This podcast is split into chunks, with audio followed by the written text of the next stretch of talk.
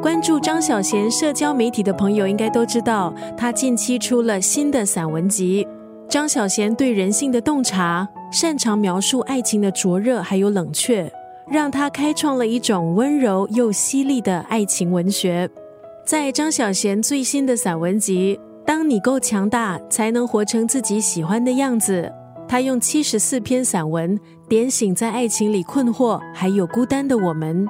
在爱里，或许你掉了好多的眼泪，但是是为了到最后可以微笑。在爱里，一切的努力是为了有一天可以云淡风轻。张小娴提醒我们，只要相信自己值得被爱。缘分终会在某个角落等着你，曾经的天涯之遥，最终会变成咫尺之隔。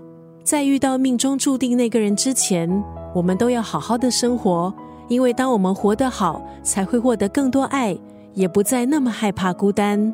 今天在九六三作家语录就要分享张小娴阔别四年推出的散文集《当你够强大，才能活成自己喜欢的样子》当中的这一段文字。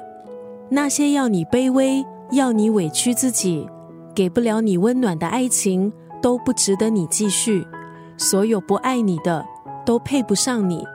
虽然被誉为是全球华人的爱情知己，但是张小娴提醒读者，爱情不是人生唯一的追求。或许很多人觉得爱情不属于中年人，又或者是人到中年，爱情不应该是我们其中的一项追求。确实，人到中年有了另外一种意义。但愿中年人还有那一份信心和勇气，去相信爱情，相信希望，相信人性的善还有美。今天在九六三作家语录分享的是张小娴最新的散文集《当你够强大，才能活成自己喜欢的样子》当中的这一段文字：那些要你卑微、要你委屈自己、给不了你温暖的爱情。都不值得你继续，所有不爱你的，都配不上你。